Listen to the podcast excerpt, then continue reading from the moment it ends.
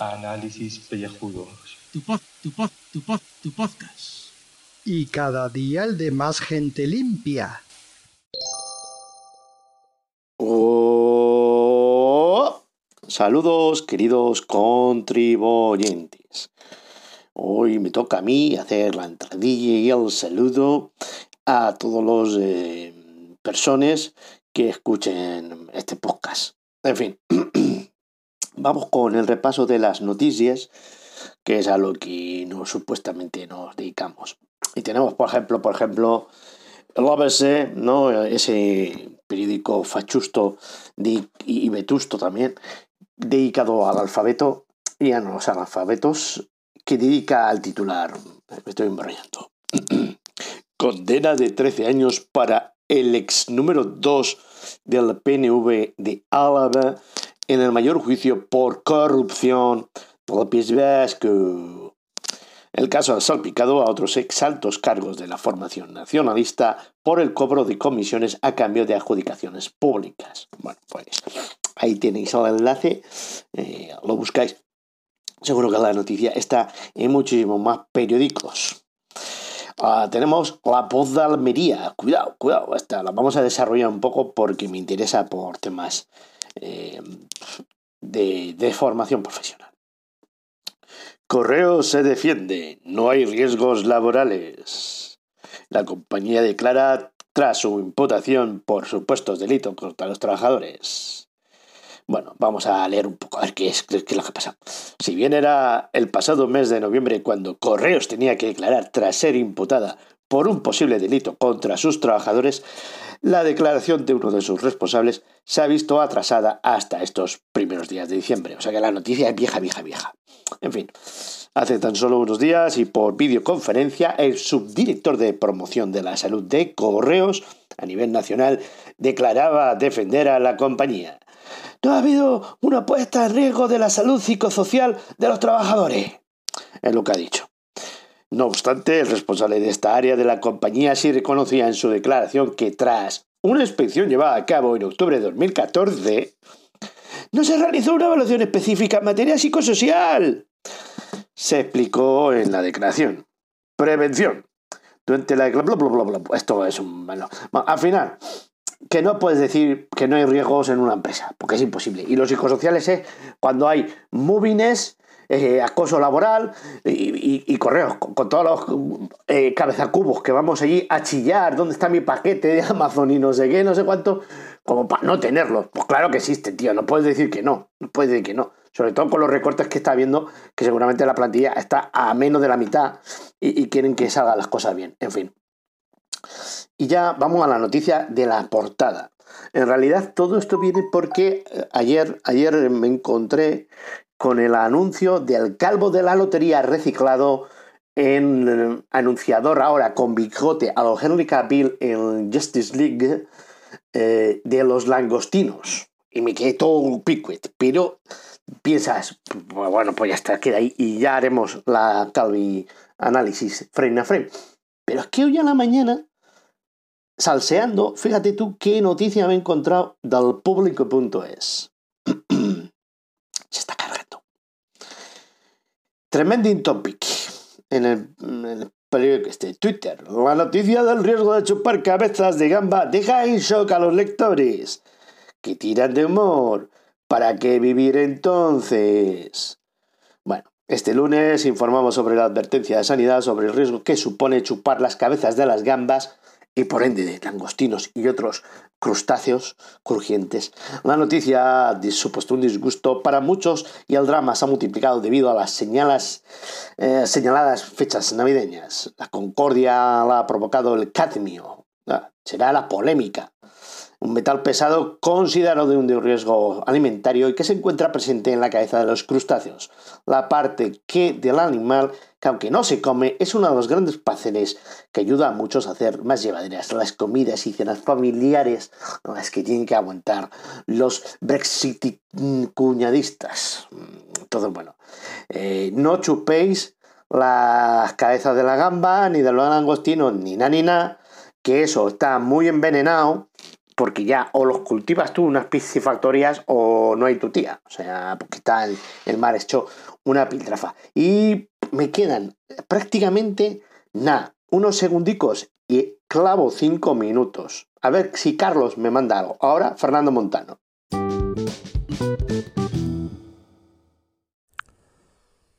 Pues estoy probando una nueva grabadora de voz aquí con el móvil. em, a ver qué tal funciona, qué tal se escucha. Sobre todo que no haga esos ruiditos a veces hace la otra que usaba, a veces que bueno, se metía como si fuera un pitidito, así un poco, poco molesto, como si estuviera ahí tocando la- las teclas, no sé. Em, hoy se cumplen 30 años de los Simpson, 30 añazos ya que, que se está emitiendo Los Simpson. Eh, por tanto, si Homer empezó con 38 años, ahora mismo debería tener 68 años, los mismos que Marx. Y, y Bart tendría 40 tacos, Lisa 38 y Maggie 32. Esas serían las edades normales de si no son dibujos animados y fuesen personas de verdad. O sea que fíjate, eh, eh, 30 años con ellos, con los Simpsons, los hemos disfrutado, nos hemos reído. Para mí son un referente. Creo que em, todo lo que pasa eh, a mi alrededor muchas veces eh, se- tiene una explicación o tiene una solución, tiene algo que ver con los Simpson, que se puede decir, hacer, porque ya lo, ya lo habían hecho los Simpson antes, como por ejemplo predecir que Trump iba a ser presidente de los Estados Unidos. Mm, bueno, muchas cosas, muchas cosas. Así que hay que disfrutar los Simpson. Espero que, mira, cuando venga Disney Plus, creo que va a ser una de las cosas que, que termine viendo, que mm, coger de principio a final todas las temporadas, porque porque sin porque porque con Antena 3 es imposible verlo eso en orden y, espero que pongan tanto aparte de eso Padre de Familia y sobre todo Futurama. Ah, Es que no está en ningún sitio y Futurama deben de estar todas las temporadas subidas a una plataforma de streaming y creo que debe ser Disney Plus. Aunque una parte es de Fox y otra parte es de Paramount Comedy y tal, no sé qué, pero bueno, yo creo que al final eso se llega a un acuerdo y va todo para ahí. Eso espero. Así que nada, eh, nos vemos, nos oímos muy pronto. Adiós.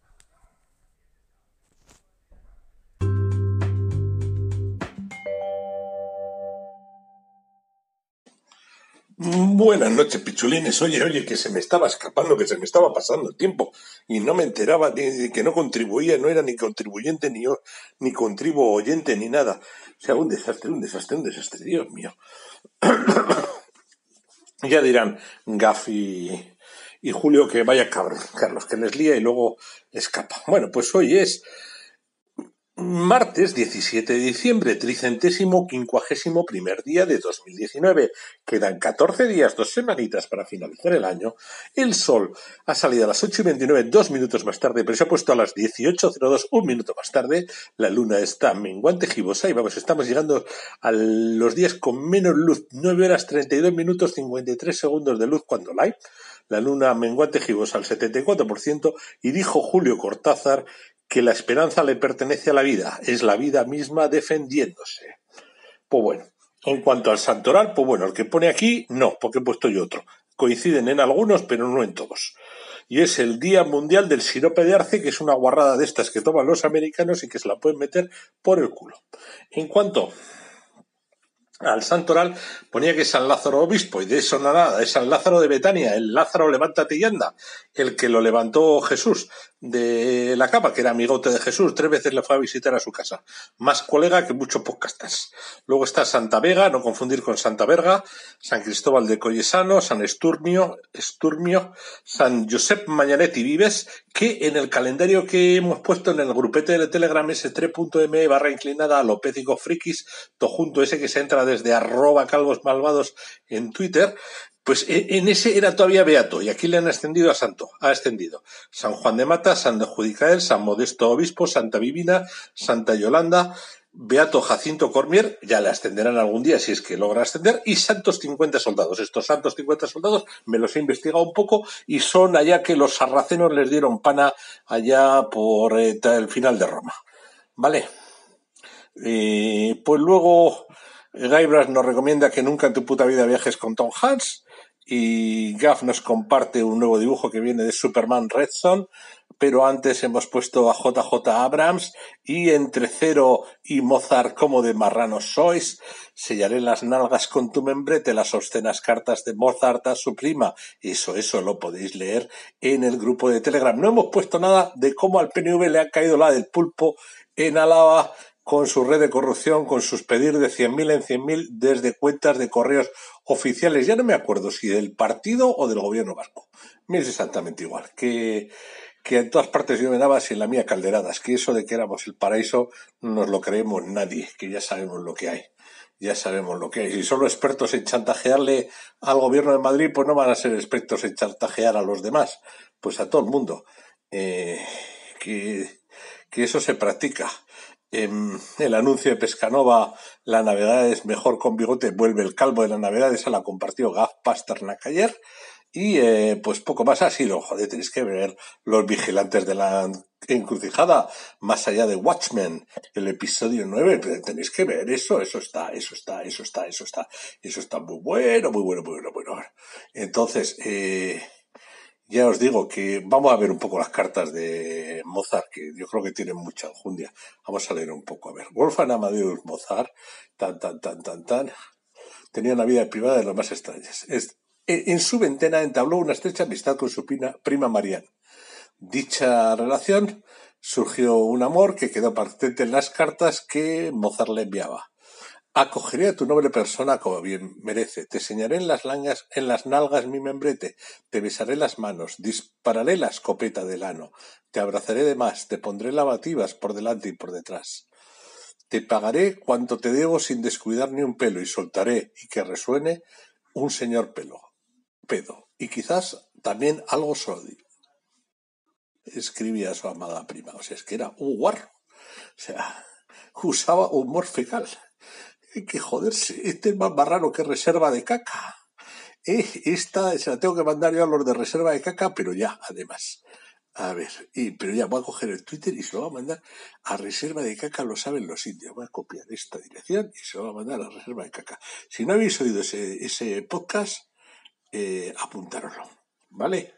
Venga, oye, y con esto y un bizcocho hasta mañana a las 8, que no son ni 5 minutos, son 4.50 y pico y van a llegar a los 5. Voy a, voy a ir a donde tengo el controlador de la grabación aquí y le voy a dar a parar. Que hoy no manda audio, que estoy hasta los huevos de mi trabajo. Otro día más de marrones. Dios, el meteorito. Ojalá caiga, pero en el edificio de trabajo, eso sí. Yo que esté fuera.